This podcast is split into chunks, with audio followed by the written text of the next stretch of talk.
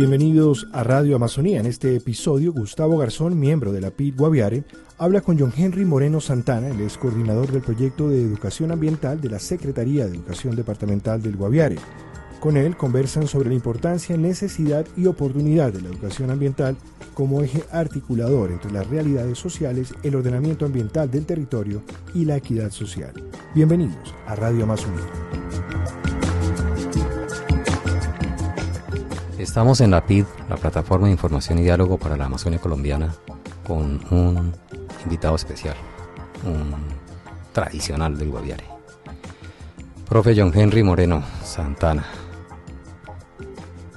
Eh, bienvenido. La PID, para ponerte en contexto, es un, un espacio de interlocución entre la región, sus habitantes, las instituciones, las organizaciones civiles y las estrategias de, de desarrollo, fomento del ordenamiento ambiental sostenible para, para todo este contexto amazónico colombiano.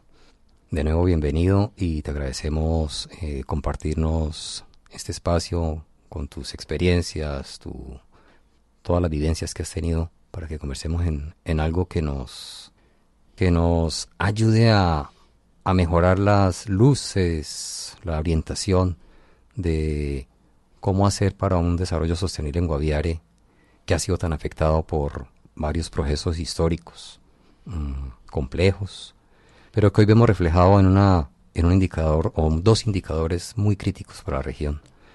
La mayor tasa de deforestación, bueno, la cuarta, tercer, cuarta tasa de deforestación más alta del país y la octava tasa más alta de emisiones, de emisiones de gases de efecto invernadero de Colombia. Sin embargo, estamos en un proceso paradójicamente que busca construir, consolidar una agenda de paz para reverdecer la región y su gente. ¿Por qué John Henry? ¿Por qué está aquí? ¿Por qué? Convéncenos de que tú eres, tienes algo que, aportarnos. Yo sé algunas cositas y ahora las saco. Bueno, Gustavo, primero entonces agradecerle la, la, invitación a este espacio tan importante. Hace días no hablaba de educación ambiental.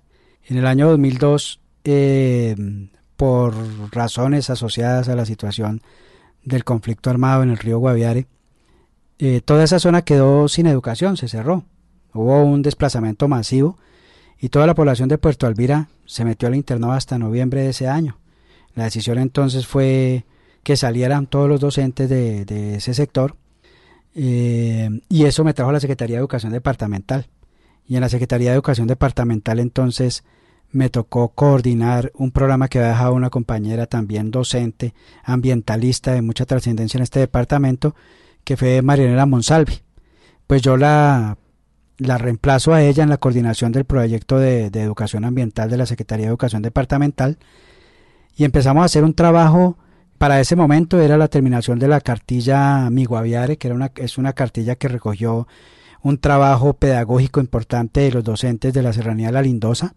Es una cartilla que publica la Secretaría de Educación con apoyo de la gobernación del, del Guaviare en su momento y en la que lo que queríamos era reflejar toda la reflexión que se había logrado construir con los docentes en un proceso de formación pedagógica con el apoyo del programa de educación ambiental del Ministerio de Educación Nacional esa indudable, ese indudable aporte de información del ministerio fue generando en un grupo importante de docentes una mirada de reflexión hacia la situación que se estaba viendo en el departamento en términos de las afectaciones que se estaban generando en el medio ambiente o en el ambiente, ¿no? no la palabra no es medio ambiente, porque ese fue uno de los primeros conceptos que empezamos a discutir y que llegamos a definir después en un trabajo interinstitucional aquí, la visión de ambiente como la interrelación de tres subsistemas, que es el, el subsistema natural, el cultural y el social, eh, con el convencimiento que cualquier acción antrópica del hombre o cualquier tipo de acción que generara un impacto en alguno de los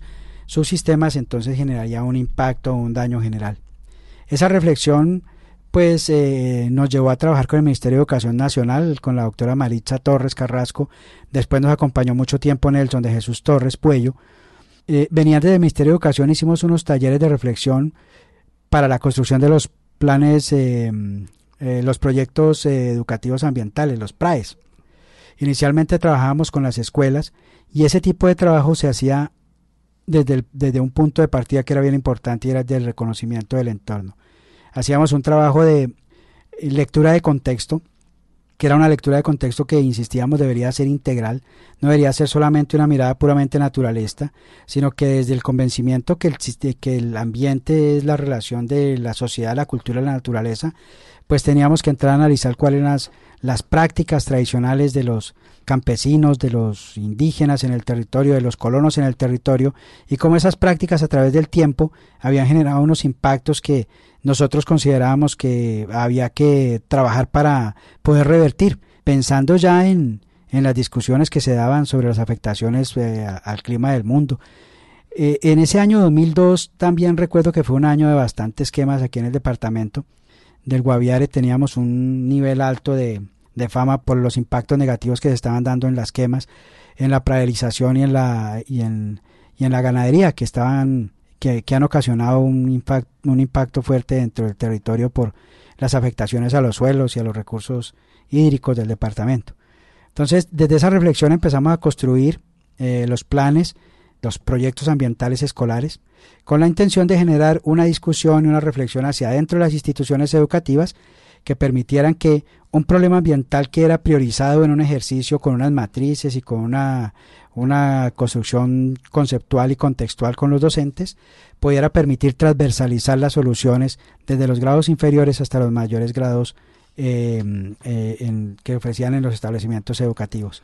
Para esa época ya teníamos Comité Interinstitucional de Educación Ambiental. El comité empieza a funcionar casi que paralelo el CIDEA, Guaviare, que fue la, otra tarea en que nos ayudó el ministerio. Entonces era el sistema educativo y el sistema ambiental repensándose en la problemática ambiental, en los impactos que se estaban generando en nuestro ambiente y cómo desde una actuación interinstitucional a partir de la identificación de problemas ambientales que nos ponían en una relación interinstitucional en términos de respuestas, podíamos avanzar desde el sistema educativo y el sistema ambiental en buscar alternativas de solución y una lectura crítica, reflexiva a, todo, a, toda hora. Entonces, sí, trabajamos el, el, CIDEA ahí, hicimos el plan de, desde el CIDEA también, lo presentamos en un evento que realizó el Ministerio de Educación Nacional en la ciudad de Medellín. En ese tiempo era el doctor Gustavo Wilches, el, era el doctor Wilches, no recuerdo ahora el, nombre, del secretario de Educación Departamental, pero nos acompañó y se logró que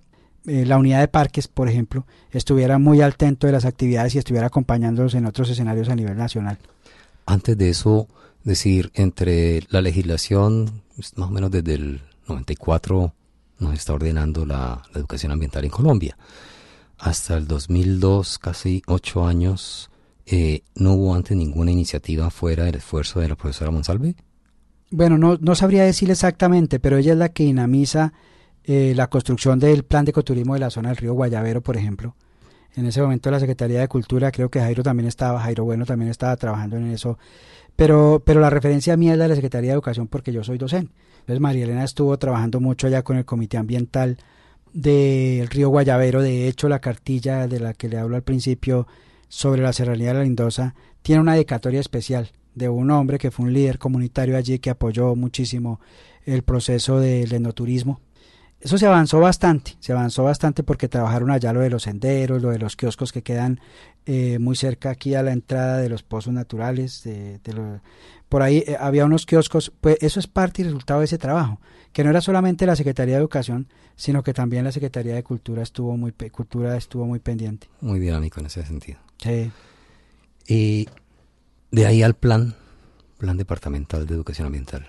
Bueno, el plan departamental de educación ambiental se empezó a trabajar, eh, se avanzaba en las discusiones, no era fácil, se avanzaba en las discusiones, después por esas cosas de, de la vida terminó en otra actividad y quien tengo entendido que sigue avanzando en el proceso es la unidad de parques es Adriana la que sigue trabajando, sigue hablando con Nelson Torres, pero la cosa se va diluyendo en el tiempo, se va diluyendo en el tiempo, perdemos la presencia del Ministerio de Educación Nacional, perdemos la orientación del Ministerio de Educación Nacional, en un momento en que se estaba dando una discusión muy interesante, y la discusión muy interesante era que eh, era posible que no fuera desde el, desde el sector educativo donde se dinamizaran las soluciones a los problemas ambientales, sino que fueran desde el CINA, que llamamos, desde el sistema ambiental, de donde tuvieran que dinamizarse las respuestas. Sobre todo porque, porque de alguna manera uno reconoce una apatía del sector educativo en términos de repensarse la realidad y buscar unas alternativas de solución acordes con el contexto y con los problemas que identificaban en la lectura de contexto y que estaban impactando al medio ambiente, el ambiente. Eso que mencionabas ahora, ese primer jalonazo por parte de la comunidad directamente y, copiado entonces, según te entiendo, por la profesora Monsalve, eh, es, pues según lo según lo veo, es, es, es un hito en términos de, es un comité ambiental campesino el que empieza a, propiciar esta construcción. Pero, ¿dónde está hoy la participación o la participación, bueno, sí, la participación de la gente en, en, en, estas iniciativas ambientales? Porque ahora solo te escucho hablar de institucionalidad. Sí, claro, pues eh, la intención era desde la escuela entrar a trabajar con las comunidades como parte de la proyección comunitaria y el acompañamiento en la construcción del, del, plan eh, ambiental departamental. Pero esa labor que se venía desarrollando en la zona del río Guayavero y en otras partes del departamento también estaba mediada por la situación de conflicto armado. De hecho, en algún momento, parte del trabajo de Marilena Monsalve fue eh, la elaboración de un libro de cuentos. Antes de del, libro de la Serranía de la, Lindosa, eh, ella hizo una publicación con apoyo del Ministerio de Educación Nacional y el Programa de Educación Ambiental, hizo un libro de cuentos del Guaviare. Y ese libro también era el resultado de esa reflexión desde, desde mm, la problemática ambiental, desde las potencialidades ambientales del departamento y específicamente del municipio de San José.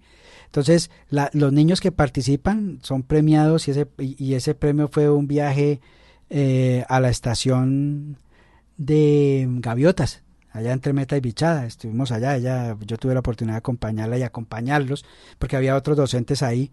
Mm, estaba Alfonso Ortiz también, que era un dinamizador fuerte de la educación ambiental, y había otros docentes, Lilia Teresa de la CDR, que ya eh, no está en el departamento, no, sé, ya hace días. Pero había también otros docentes muy, bien intencionados que estuvieron empujando eso bastante. Ya lo del trabajo de por fuera, ya el trabajo, digamos, fuera de San José del Guaviare, pues tenía que ver con el apoyo que se estaba brindando al Comité eh, Ecoturístico del, Guayavero, específicamente del Raudal. Pero esa es una labor que se pierde con el tiempo. El Raudal, fíjese que la escuela no sé si ahorita está abierta, pero la escuela quedó totalmente, quedó muy, muy, muy, pocos niños en la escuela, una gran infraestructura. Em, y otras partes, pero, pero las dificultades que generaron ahí, y también tengo que reconocer que la formación docente, pues a veces se vuelve un problema para poder abordar un trabajo comunitario, dinamizar un trabajo comunitario de reflexión y de construcción de alternativas frente a los impactos que se generan en el ambiente por las prácticas precisamente que desarrollamos o que se desarrollan en el campo. La ganadería, la quema de los bosques, la tala, a ese tipo de cosas, la praderización, bueno, pues también hay que anotarle a esto o sumarle a, esto pues, pues, otras dificultades propias de, una tierra que ha vivido un conflicto tanto tiempo y tantas dinámicas conflictivas. Muy difícil hablar de mantener una intención cuando hay otros mandatos, por decirlo así. Sí, por supuesto, y, dentro de la memoria de no solo la mía, sino de muchos eh, actores institucionales están las dificultades que se tenían en terreno precisamente para poder desarrollar ese tipo de labor que en alguna medida podía generar algún tipo de sospecha, de sospecha porque pues ir a, las comunidades a, hablar de la importancia de cuidar los recursos naturales o cuidar la selva, prevenir la tala del bosque, las quemas, ese tipo de cosas, pues bueno, era todo un reto y todo, todo, todo una situación que obviamente podía generar y generó sospechas y en algún momento eh, se presentaron problemas para funcionarios que estaban desarrollando esa labor en el terreno. Eh, todo esto, mm, ¿qué tanto seguimos sin plan de educación ambiental departamental? ¿Qué tanto, qué tanto camino nos queda para, para recorrer? ¿Qué tantas lecciones podremos recoger para, para enderezar, enderezar nuestro norte? Y un poco pues lo planteo en términos de plan, aunque pues, no, es, no es el plan per se, sino los principios de un plan lo, fundamental acá, porque pues estamos en, en otros momentos, ya han pasado 15 años, 15 años desde ese, esos, esos enviones por, por hacer un trabajo más sistemático de, en, el campo de la educación ambiental que creemos muchos que, debería ser el pilar y el eje de, de, la visión y el corazón de todos los, de todos los que estamos aquí en la región. Mm, pero vemos un poco iniciativas que no necesariamente nos están siendo coherentes o, pertinentes para, para, esa vocación. Mm, ¿Podremos enderezar el camino? No, yo creo que sí, yo creo que experiencia hay, funcionarios de esa época hay también, que por alguna razón eh, pues nos desarticulamos en el trabajo y empezamos a hablar de lo mismo pero desde otros escenarios. Pero yo creo que hay, una hay experiencias aquí que me va a atrever a, a decirle Gustavo y tienen que ver con el trabajo que ha seguido haciendo Hernando, por ejemplo, o el trabajo de Bernardo, que eran de los que se sentaban en las largas discusiones para hablar de las competencias institucionales en materia de educación ambiental, de mirar a ver dónde se conseguían los recursos. Yo creo que hay una experiencia grande ya ganado en el terreno. Pedro Salazar sigue trabajando también. Hay una experiencia muy importante ahí y, y hay un escenario, como usted decía al principio, que es propicio a ese tipo de reflexiones. Y ese escenario es la implementación de los del acuerdo general para la terminación del conflicto y la construcción de una paz estable y duradera que se firma entre el gobierno nacional y las FARC. Ahí hay una, una posibilidad porque lo que, lo que va a generar, lo que está generando el acuerdo son una serie de escenarios, varios escenarios, donde se va a tener que desarrollar eh, o plantear la posibilidad de una construcción de una paz, pero desde un enfoque territorial. Y una paz con enfoque territorial tendrá que pasar por la reflexión de cómo ha sido la relación del hombre con la naturaleza en este departamento y de los impactos y de los daños que se han ocasionado. Esa, ese soporte para, para este proceso de, pues aspiramos a que siga siendo el, el, el horizonte para la educación de los guaviarenses, pero el soporte institucional, ese, esa educación nacional, está en la agenda de discusión del momento actual, la crisis actual de, del sector educativo? Bueno, el acuerdo, el acuerdo sí plantea en varias oportunidades lo de la reforma educativa. Eh, y obviamente es una reflexión necesaria. Así digamos que eh, no esté en la agenda, tenemos que ponerla en la agenda. Tenemos que, esas preocupaciones, por eso la construcción de los planes de desarrollo son con enfoque territorial, precisamente para darle la particularidad territorial al plan de desarrollo. no, no, haríamos nada, no conseguiríamos nada en términos de, de ampliación, de, de, profundización de la democracia, por ejemplo, si no nos planteamos también una revisión de los sistemas educativos, para definir qué tan pertinentes son y qué tan contextuales son para nuestra, para nuestra situación real en el departamento del Guaviare, frente a los problemas, a la problemática ambiental que venimos afrontando. Bueno, eso está generando eh, pues de hecho el concepto de educación ambiental mismo es, es muy ambicioso, es un concepto muy, muy integrante de muchas, de mucha interdisciplinaridad, mucha intersectorialidad también. Eh, y, claramente te estoy planteando que esto tendrá que tener muchas conversaciones. Vamos a tener que sacar distintos perfiles para para porque finalmente el desarrollo sostenible, que es la gran aspiración que tenemos para la región, eh, está tocado por todos, por muy diversos frentes e intereses. Y de hecho el acuerdo general es, también está lleno de lo mismo. Sí, por, por, supuesto, pero también abre unas ventanas de oportunidad que serían las que hay que aprovechar. Porque claro, hay una hay una preocupación, hay, hay temas planteados ahí que tienen que ver, por ejemplo, con, con lo que han dado en llamar la internacionalización de la tierra, es decir, el caso de Mapiripán y lo que se ha venido denunciando frente a, a la multinacional que está ahí en la, eh, con las palmeras y los efectos que eso ha, tenido en el agua que han sido denunciados por las comunidades indígenas. Solo al otro lado del río. Eso es al otro lado del río, pero la cuenca es la misma. Sí, y la gente la afectación, claro. Entonces los Sicuani, por ejemplo, en una reunión que estuvimos, sostuvimos hace un tiempo en la, en la alcaldía de Mapiripán, ellos denunciaron en el resguardo que por primera vez en, en la vida habían, se habían secado sus, sus fuentes de agua, por primera vez en la vida y entonces no hemos hecho la lectura crítica de los impactos que ese tipo de proyectos pueda estar generando en el ambiente y que más adelante pueden generar unas consecuencias irreversibles para la pervivencia de los seres humanos en esos territorios. Son territorios que han sido ancestralmente cuidados por pueblos indígenas, que han sido en, en los que se ha mantenido una relación hasta espiritual con las lagunas, con los caños, con todos los recursos naturales pero, pero a veces la no mirada integral del territorio, del desconocimiento del territorio, de las bondades de ese territorio, de los usos de esos suelos, lo que nos genera es una problemática que después va a ser más difícil resolver. Y es que esto nos está llevando entonces a, a los instrumentos que, que, que, nos, que nos propicia todo el, todo, el, todo el sistema concebido alrededor de la educación ambiental formal. Eh, por ejemplo, los PRAES como, como oportunidad de investigación local para empezar a detectar los indicadores de cambio que estamos teniendo. Mm, sí. El agua, la pesca. Sí, por supuesto. Todo el impacto. Aquí en el puerto se puede verificar eso.